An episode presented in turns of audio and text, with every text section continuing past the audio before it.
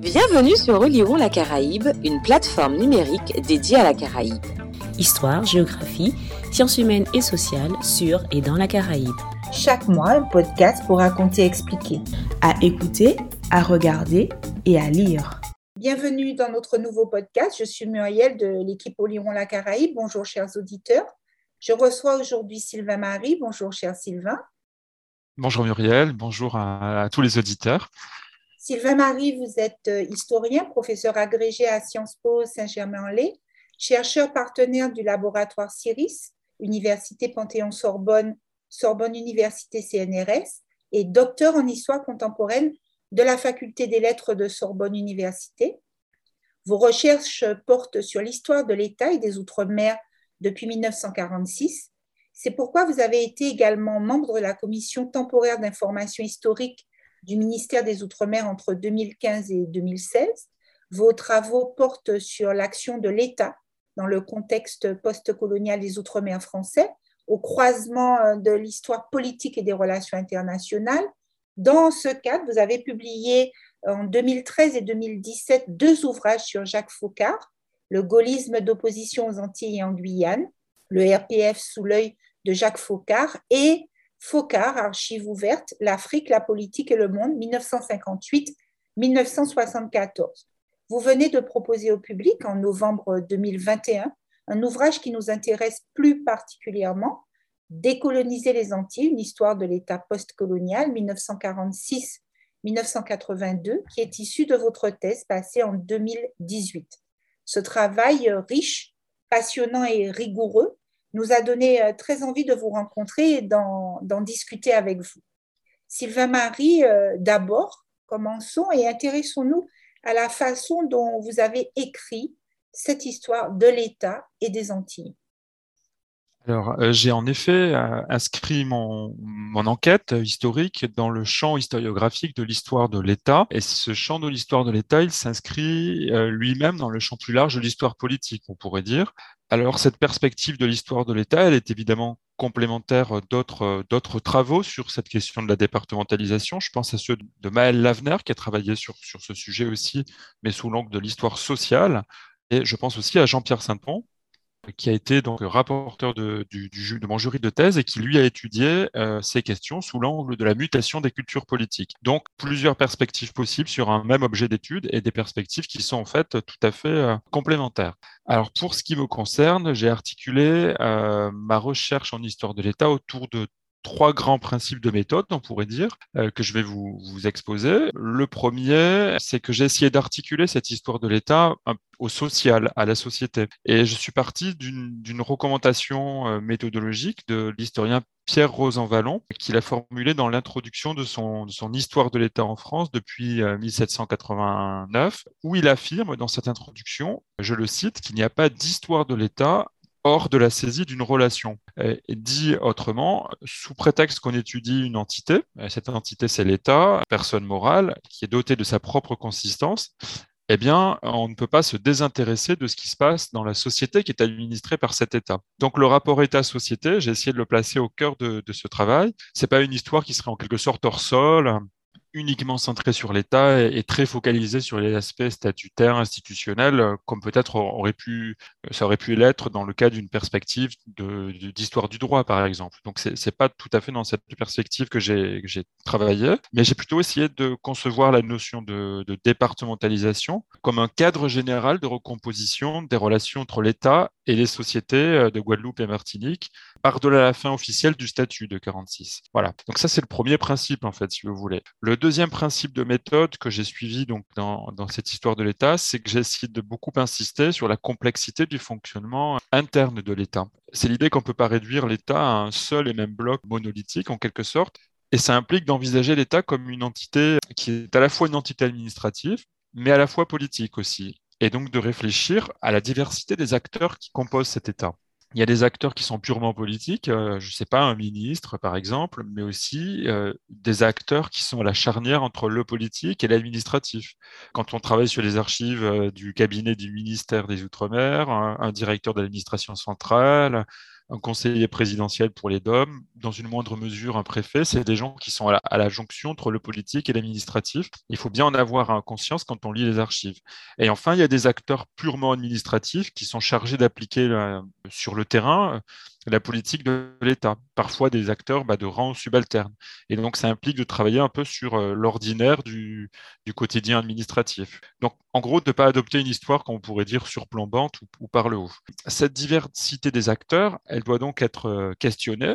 Par exemple, est-ce que tous ces acteurs ont, je ne sais pas, les mêmes convictions, les mêmes pratiques, euh, les mêmes formations? Est-ce qu'ils ont le même vécu professionnel antérieur lorsqu'ils sont amenés à, administrer les départements d'outre-mer, etc. Ont-ils les mêmes, les mêmes intérêts à défendre en fonction de leur corps d'appartenance, de la place qu'ils occupent dans la hiérarchie ou de leur origine, est-ce qu'ils sont métropolitains ou pas?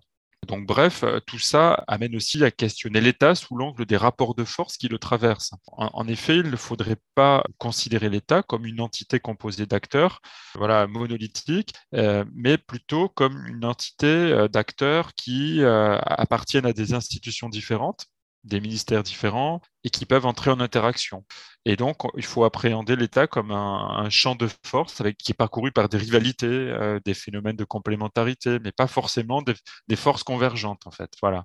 En gros, voilà, essayer d'approcher, d'adopter une perspective un peu qui complexifie le fonctionnement de l'État. Je vous livre un exemple un peu concret parce que là j'ai conscience que je suis un peu abstrait, mais un exemple très concret, c'est que euh, j'ai de rivalités comme ça de, que j'observe sur toute la période que j'ai étudiée dans le livre. C'est celle qui oppose quasi systématiquement le ministère des dom-tom, comme on disait à l'époque, au ministère des Affaires étrangères au sujet, par exemple, de l'ouverture des Antilles sur leur environnement extérieur pendant la période étudiée. On a d'un côté une position d'un ministère qui est plutôt rétive à l'ouverture euh, sur l'environnement extérieur, c'est le ministère des Outre-mer. C'est aussi parce que c'est la guerre froide, hein, je, suppose que je serai amené à y revenir tout à l'heure. Et d'autre part, un ministère des Affaires étrangères euh, qui voit l'opportunité, qui lui aurait au contraire à ouvrir les Antilles sur leur environnement extérieur en termes de rayonnement, d'influence, etc. Donc, c'est pas si simple en fait l'État. Et troisième et dernier élément, peut-être donc de, principe de méthode que j'ai essayé d'adapter, c'est euh, que j'ai essayé de considérer l'État dans la pluralité de ses fonctions autant que possible, parce qu'évidemment, hein, on ne peut pas tout, traiter. Mais là aussi, j'ai été influencé par Pierre Rosan-Vallon, qui euh, préconise de ne pas aborder l'histoire de l'État de façon segmentée, selon une approche, disons, qui consisterait à, à faire juxtaposer les études sur des secteurs d'intervention spécialisés, sans euh, se questionner sur les interactions entre ces secteurs. Bref, sans faire un effort de transversalité. Et, ça, c'est un point qui m'a semblé particulièrement nécessaire dans la mesure où mon objet d'étude, donc la départementalisation, est un objet éminemment transversal qui touche à des questions très diverses, très souvent liées entre elles. S'interroger sur la départementalisation, à l'époque que je l'ai étudié, hein, donc au temps de la guerre froide, c'est par exemple toucher à des questions de sécurité, réprimer euh, les comportements jugés subversifs, prévenir les actes éventuels de violence politique, lutter contre les ingérences étrangères, mais c'est aussi toucher à des questions économiques, par exemple, des questions sociales, comme la maîtrise de la démographie, la place dans la société de la jeunesse qui peut être potentiellement contestataire, etc. Donc toutes ces questions sont liées, et pour bien les comprendre, il ne faut pas les concevoir de manière euh, étanche. Voilà ce qu'on peut dire sur cette façon d'écrire l'histoire de l'État. Euh, merci pour ces éclairages. Justement, est-ce que vous pouvez, euh, on va aller un petit peu plus loin encore, nous présenter le corpus de sources que vous avez constitué alors en effet, euh, de, ces trois principes de méthode que je, viens de présenter successivement, eh bien découle la constitution d'un corpus d'archives spécifique pour pouvoir suivre ces principes de méthode. Et ce corpus d'archives, il est évidemment centré sur des archives étatiques, mais pas seulement, mais en grande partie, c'est vrai. Je mobilise aussi quelques des sources de presse, euh, bien sûr, et j'ai eu recours à quelques entretiens semi-directifs avec des acteurs étatiques, par exemple d'anciens préfets, ben, pour ceux qui sont encore en vie, bien sûr, puisque je, travaille sur une période qui commence un peu à dater maintenant. Donc ce corpus, je l'ai construit de façon à, rendre compte euh, de la diversité des acteurs et des structures qui forment l'État à divers échelons de l'action du pouvoir, par exemple euh, bah, des archives d'administration centrale, donc évidemment celles du ministère des Outre-mer, mais, mais du ministère de l'économie aussi. Et sur le terrain, eh bien, des archives des services déconcentrés. J'ai aux archives départementales, euh, j'ai pu euh, travailler sur les archives des préfectures, par exemple. Donc la diversité des échelons d'action du pouvoir, la diversité de l'action des ministères, et j'ai essayé aussi d'accorder une place importante aux relations internationales à travers les archives françaises du MAE, donc le ministère des Affaires étrangères. Et aussi, j'ai travaillé sur des archives étrangères, notamment américaines, euh, celles du consulat des États-Unis à la Martinique, en fait. Ça, c'est des archives assez, assez riches. Si on considère que la départementalisation ben, n'est pas seulement une question qui mettait en jeu pendant la guerre froide l'État et les sociétés antillaises, mais aussi une question qui relevait de considérations euh, internationales ou transnationales. Donc, de manière générale, sur ces sources, hein, euh, je ne peux pas les présenter en détail, mais, enfin, on, les, retrouve euh, en annexe du livre. En fait, je les, présente de manière exhaustive. Je dirais que ces sources, elles ont un double intérêt pour un travail de recherche sur un tel sujet parce que ces sources, ces archives de l'État, elles renseignent sur le travail de l'État en lui-même, c'est-à-dire le quotidien du travail, l'ordinaire du travail de l'État, par exemple, euh, comment s'organisent les processus euh, de prise de décision ou de non-décision, comment se fait la politique pour les Antilles, par exemple, depuis Paris, mais elles permettent aussi de travailler sur des éléments plus subjectifs. Et ça, c'est une réflexion qui me vient, par exemple, des travaux d'une chercheuse américaine qui s'appelle Anne-Laura Stoller et qui a développé dans son récent livre, traduit en français, Au cœur de l'archive coloniale, tous ces éléments. C'est-à-dire que au cœur de l'archive d'État, eh bien, se nichent des éléments euh, subjectifs qui vont mettre en lumière, eh bien, par exemple, les hésitations ou les formes d'angoisse que suscitent chez, chez, les acteurs étatiques des situations particulières. Donc il y a des éléments voilà, de cette nature-là aussi que j'ai étudiés, notamment grâce à des correspondances d'ordre privé qu'on peut trouver par exemple de, de préfets, où j'ai eu la chance d'en trouver beaucoup dans le fonds d'archives FOCAR aux archives nationales, où là il y a non seulement des archives très officielles sur le fonctionnement de l'État, mais aussi il y a toute une dimension un peu euh, d'ordre privé, semi-officiel, de correspondance entre, entre ce personnage et les, hauts fonctionnaires en poste aux Antilles. Nous, justement, quels sont les axes que vous avez dégagés pour mener à bien euh, vos recherches? Alors, j'ai dégagé euh, trois axes de recherche. C'est un peu le plan de travail, hein. c'est pas le plan d'écriture évidemment puisque j'ai un plan euh, chronologique, mais il y a trois axes de recherche en effet. j'ai un premier axe qui étudie, disons, la transition de la colonie au département sous l'angle de la capacité de l'État à intégrer ces nouveaux territoires à des modes de gestion renouvelés par rapport à l'époque antérieure, enfin avant 1946. J'examine notamment tout ce qui va relever des pratiques, des représentations, des schémas de pensée qui vont sous-tendre les, les, politiques étatiques post-1946. Ensuite, j'ai un deuxième axe qui porte sur les transformations induites par cette transition institutionnelle, hein, donc vers le, vers le département, sur l'appareil euh, étatique en lui-même. Voilà, qu'est-ce que va faire ce nouveau statut sur l'appareil d'État en lui-même? Je le fais par exemple en me centrant sur le renouvellement des acteurs, des structures et des lieux du pouvoir. Notamment, j'ai mené une sorte d'enquête euh, visant à dresser un portrait de groupe de 76 fonctionnaires euh, que j'ai mis en annexe de la thèse, donc on ne retrouve pas tel quel dans le livre, c'est un format réduit par rapport à la thèse, et donc une enquête de 76 fonctionnaires qui sont en poste aux Antilles sur la période 46-82, avec pour objectif de mesurer combien d'entre eux sont d'anciens coloniaux, parfois éventuellement formés à l'école coloniale. Donc ce type de questionnement, en fait, si vous voulez. Et enfin, mon troisième axe évalue l'impact du statut de département euh, d'outre-mer sur l'état des relations centre-périphérie notamment euh, en portant une attention euh, aux perceptions et aux représentations croisées État-société sur, sur la période en fait. Alors ça, c'est les trois axes de, mon plan de travail et donc ils m'ont permis à, constituer le, corpus de sources et donc à, définir euh, mon anglais d'attaque pour questionner les archives si vous voulez. Mais c'est pas le plan de thèse puisque c'est un plan de thèse qui lui est, est chronologique. Voilà votre histoire de, l'État postcolonial commence en 1946, date de la loi d'assimilation, et se termine en 1982, date de la première loi de décentralisation. Oui. Entre, entre ces deux limites chronologiques, vous proposez euh, un certain nombre de périodes charnières. On aimerait bien savoir quelles sont ces, ces périodes charnières et pourquoi vous avez euh, choisi cette périodisation.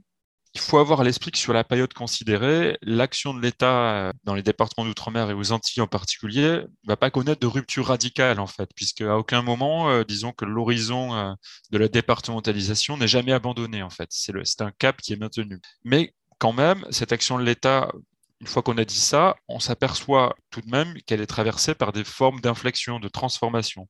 Et donc j'ai identifié quand même des, moments de charnière, c'est vrai, euh, euh, qui, induisent des formes de transformation et d'inflexion.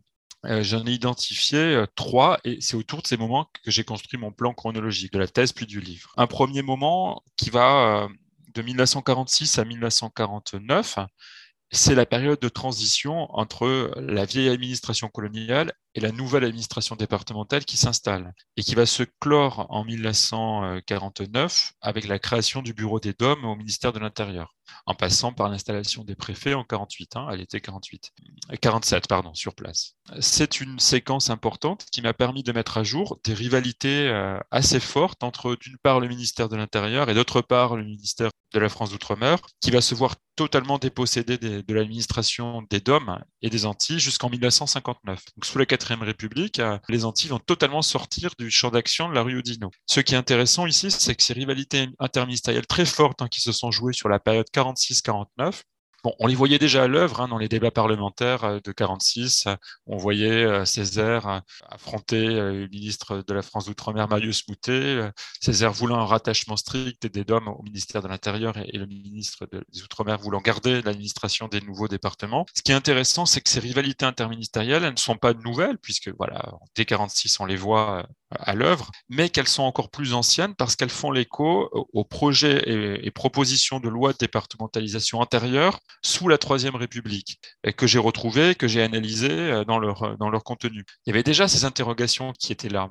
Si, si, ces territoires deviennent des départements, faudra-t-il les laisser malgré tout dans le champ d'action de l'administration coloniale ou pas?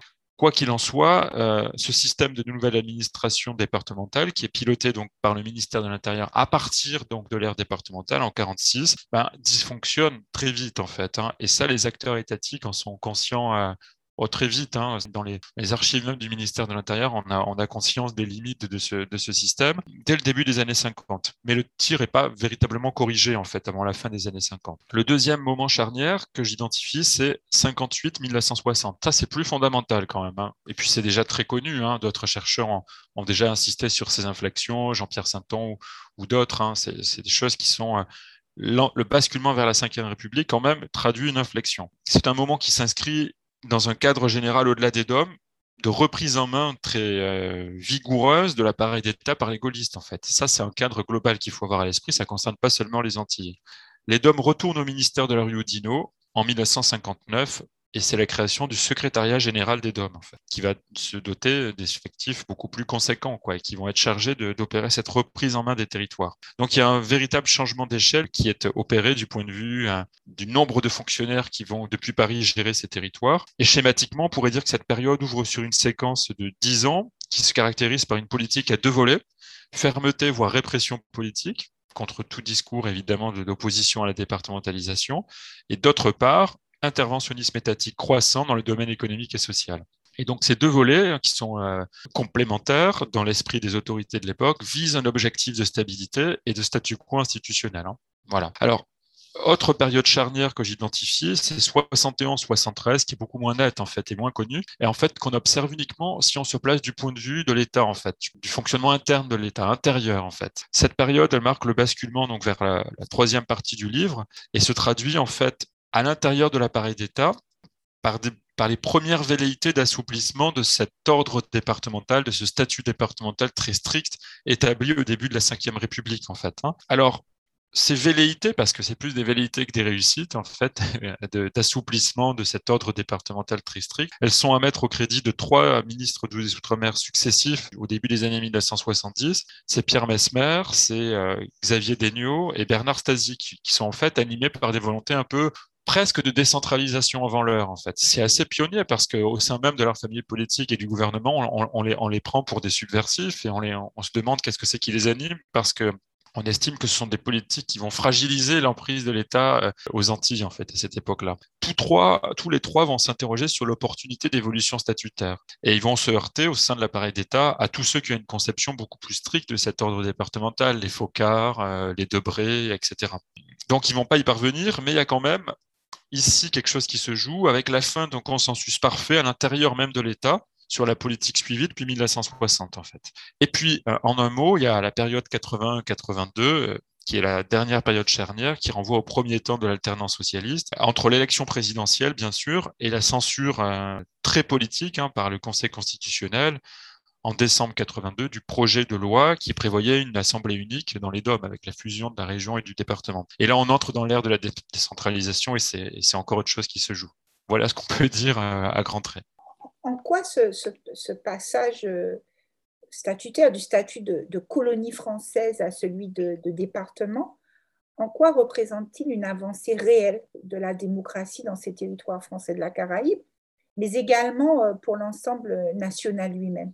Alors plus de démocratie, euh, alors sans doute sous certains aspects, en tout cas, c'est vrai qu'on assiste à un démantèlement de, l'administration coloniale. C'est pas rien. En réalité, la, mise en place d'une nouvelle administration, pourrait dire de, droit commun, quoi, en fait, du point de vue des structures et des acteurs. Les préfets qui, arrivent en 1947 sont pas d'anciens coloniaux, mais néanmoins, des inégalités demeurent sur la période et dès, dès le début, en fait. Hein par exemple, en matière d'accès aux droits sociaux, ça va être évidemment, beaucoup de, gens ont travaillé sur ces questions, hein, évidemment. La question de l'accès aux droits sociaux euh, montre que des inégalités demeurent.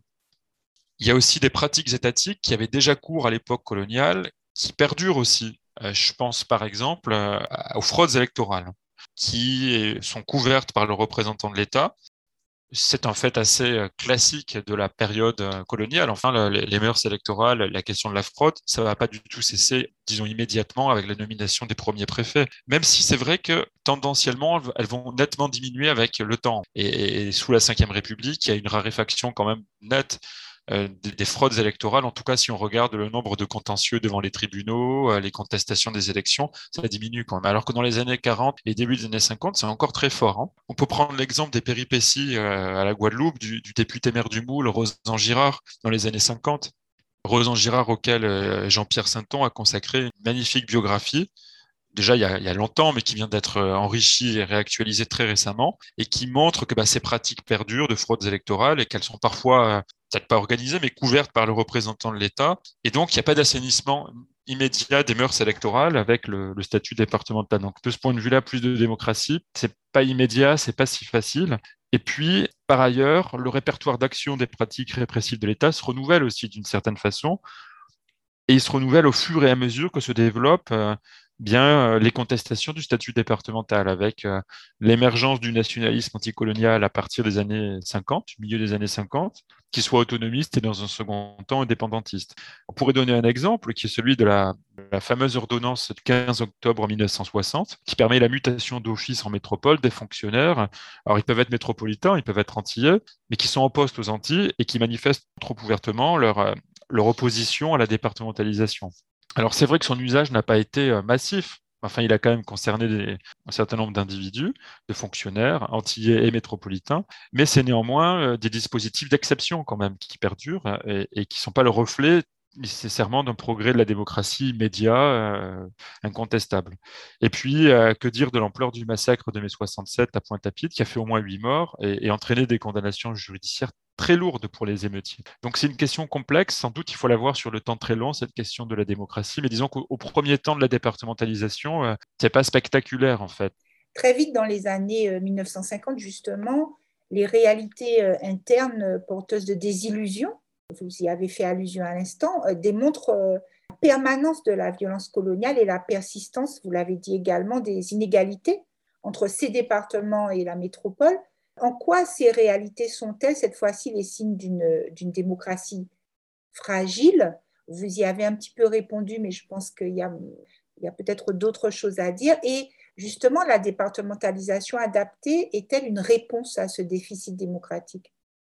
Alors oui, en effet, euh, l'idée de démocratie fragile euh, à la fin de la quatrième République et au début du, de la cinquième, j'y souscris. Enfin, ça me paraît effectivement euh, assez évident au moment où la départementalisation est adaptée, hein, en 1960, hein, c'est avril 1960. Mais de mon point de vue, la départementalisation adaptée, c'est plus une réponse technocratique, plus administrative qu'une réponse véritablement démocratique. À mon avis, c'est une réponse un peu à minima à la situation de blocage politique des, Antilles à la fin de la quatrième République et au début de la cinquième. Je rappelle qu'en 1958, la départementalisation, elle est très contestée. Et les représentants de l'État ne sont pas très rassurés à la veille du référendum de septembre 58 sur l'adoption de la Constitution. Ils se demandent si les Antillais vont pas euh, rejeter la Constitution de la Ve République. On le voit dans les rapports que les préfets envoient euh, aux ministres, etc. Il y a des hésitations, il y a des peurs, en fait. Et puis, il y a les révoltes urbaines de Fort-de-France de décembre 59 qui euh, font prendre conscience aux autorités métropolitaines de la situation sociale explosive et qui est susceptible de profiter au camp autonomiste. Alors, en deux mots, c'est quoi la départementalisation adaptée? Ben, C'est la réponse un peu à cette situation de blocage, c'est la réponse à minima des autorités, très technocratique, à cette situation de blocage et à cette situation sociale qui est perçue comme explosive et potentiellement qui peut profiter aux autonomistes. C'est une série de, quatre décrets qui datent d'avril 1960, qui vont retoucher le statut de département de 1946 en offrant notamment la possibilité aux assemblées locales, aux conseils généraux en l'occurrence, et aux chambres consulaires de formuler des avis sur des décrets, sur des projets et des propositions de loi qui prévoiraient des adaptations aux DOM. Donc la possibilité de donner un avis, mais simplement des avis en fait. C'est-à-dire qu'on ne va pas jusqu'à leur donner la faculté d'adapter eux-mêmes la loi. On n'en est pas encore là à cette époque. Et en outre, j'ai été très frappé de constater en dépouillant les, archives que les conseils généraux de Guadeloupe comme de Martinique se sont très peu emparés de ce dispositif, visant à donner des avis, à faire remonter des avis d'adaptation, etc., à l'État central. C'est assez frappant. Donc la, départementalisation adaptée, elle n'a pas apporté, à mon sens, une réponse très nette, très, très, très, enfin, à la hauteur à ce déficit démocratique à une époque où, où, le jacobinisme demeure la règle partout en France, dans l'Hexagone comme dans les départements d'outre-mer.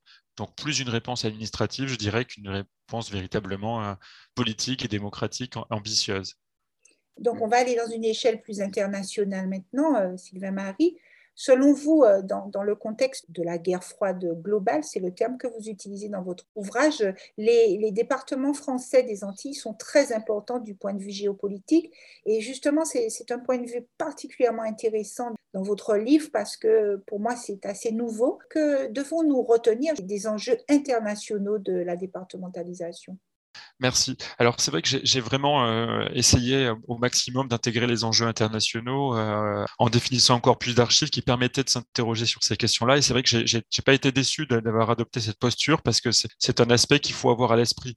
C'est-à-dire que la politique de l'État envers les Antilles, elle, était clairement déterminée aussi à cette époque-là. Le cramponnement quelque sorte, la crispation, la volonté de maintenir ce statut départemental était aussi dictée par des considérations internationales. Les Antilles, est-ce qu'ils sont importants du point de vue géopolitique? Oui, ils sont, très importants, mais pas nécessairement pour les raisons que l'on pourrait croire a priori. Je veux dire par là qu'aux yeux de l'État, particulièrement à l'époque gaulienne, à l'époque des années 60, parce que c'est vraiment là qu'en fait que les craintes euh, sont avérées du côté de l'État. Ils ne sont pas dotés d'une valeur géostratégique en soi, mais ils sont importants de manière indirecte. Je, vais citer par exemple une note du ministère des Armées de février 1962 qui me semble particulièrement exprimer ceci. C'est-à-dire qu'ils ont une importance indirecte, en fait, pas en soi, ces territoires. Il y a écrit ceci dans cette note, je vais, je vais vous le citer. Ces départements n'ont qu'un intérêt secondaire dans l'ensemble français, mais ils peuvent être rapidement placés par le jeu d'événements extérieurs dont la France n'aurait pas la maîtrise au premier rang de ses préoccupations. Et je pense notamment ici qu'il est fait référence au risque de déstabilisation lié à la révolution cubaine dans les années 60. Il y a une peur, en tout cas diffuse, mais elle existe. Et cette note que, j'ai commencé à citer, elle est poursuit en disant, sous l'angle, je cite, hein, sous l'angle de la défense occidentale, il importe donc que les Antilles ne dérivent pas vers le communisme et n'ouvrent pas une nouvelle brèche dans le système de défense régionale. Les États-Unis ne l'admettraient pas. Alors, Qu'est-ce que ça veut dire? Traduction, les États-Unis ont clairement fait savoir à la France que sa présence dans la Caraïbe, qu'ils ne cautionnent pas nécessairement au départ, hein, dans les années 1950, et eh bien que cette présence, si elle est amenée à s'inscrire dans la durée, elle implique de la France des, obligations sécuritaires au nom de la lutte anticommuniste.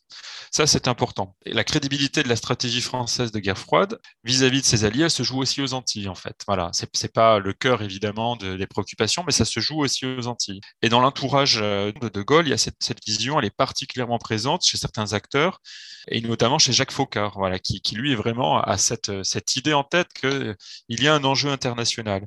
Et il écrit dans ses mémoires cette expression, il dit que toute la politique de la France aux Antilles, elle doit avoir pour effet d'épargner aux États-Unis, je le cite, le désagrément de voir émerger dans les Caraïbes deux petits Cubains. Bon, ça c'est vraiment euh, c'est quelque chose qui, qui, est, qui est dans l'esprit de certains dirigeants.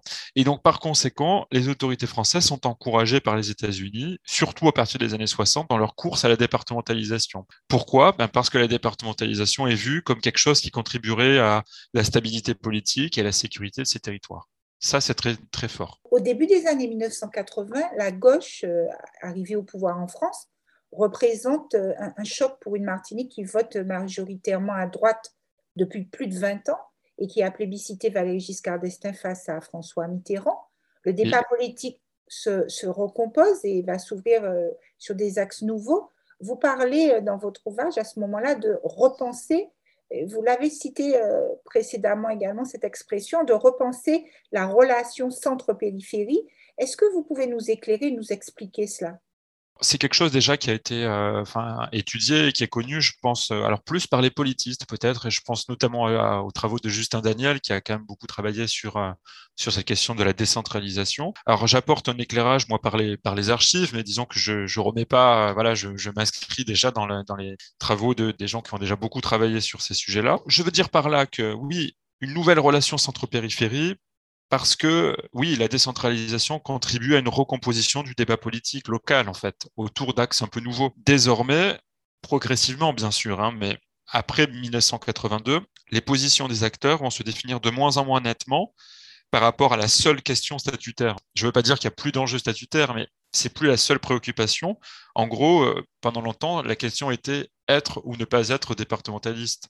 Mais désormais, on va intégrer d'autres éléments au débat et des actions. On va juger aussi les lignes de clivage vont s'organiser autour des actions et des politiques mises en œuvre sur le plan local. Donc, plus encore qu'en dans l'Hexagone, je dirais qu'aux Antilles, la décentralisation va remettre en cause les équilibres traditionnels autour du préfet et la question du statut et elle va favoriser la montée en puissance euh, et l'autonomie euh, des pouvoirs périphériques qui jusque-là étaient vraiment réduits à la portion congrue, puisque la départementalisation adaptée n'avait pas du tout induit euh, la moindre révolution, parce que les textes en soi n'étaient pas révolutionnaires et parce que les acteurs locaux ne s'en étaient pas saisis aussi. C'est un acteur, c'est un paramètre qu'il ne faut pas sous-estimer également. Vous, vous écrivez en conclusion de votre ouvrage que l'on s'achemine vers un nouveau référentiel des relations entre l'État et les Outre-mer français. À quoi devons-nous nous attendre? Selon vous, euh, Sylvain Marie euh, Là aussi, c'est une idée qui a été euh, mise en avant par des politistes, et je pense notamment à Fred Reynaud, à qui j'ai repris cette expression, en fait, hein, de nouveau référentiel des relations entre l'État et les Outre-mer, expression qu'il avait employée dans un article au début des années 2000. Je veux dire par là qu'une ère nouvelle commence avec la décentralisation dans les rapports centre-périphérie, évidemment, mais que cela s'accentue à la fin des années 90 et au début des années 2000. Cette forme de renouvellement des relations centre-périphérie. Prenons l'exemple de la déclaration de Basse-Terre de décembre 1999, qui a vu euh, des élus, mais aussi guyanais, qui étaient de bords politiques différents, s'accorder pour la première fois euh, bah, sur la nécessité de repenser le statut départemental. On peut penser, aujourd'hui, ça peut paraître euh, peut-être évident, à l'époque, c'était une rupture assez, assez claire, c'était quelque chose de relativement, enfin, c'est quelque chose de très nouveau. Prenons également l'exemple du discours de Jacques Chirac du 11 mars 2000 à Schulcher, dans lequel il a déclaré que l'institution départementale, je le cite, a probablement atteint ses limites. C'était quelque chose de nouveau. L'État ne se cramponne plus depuis euh, cette époque au statut départemental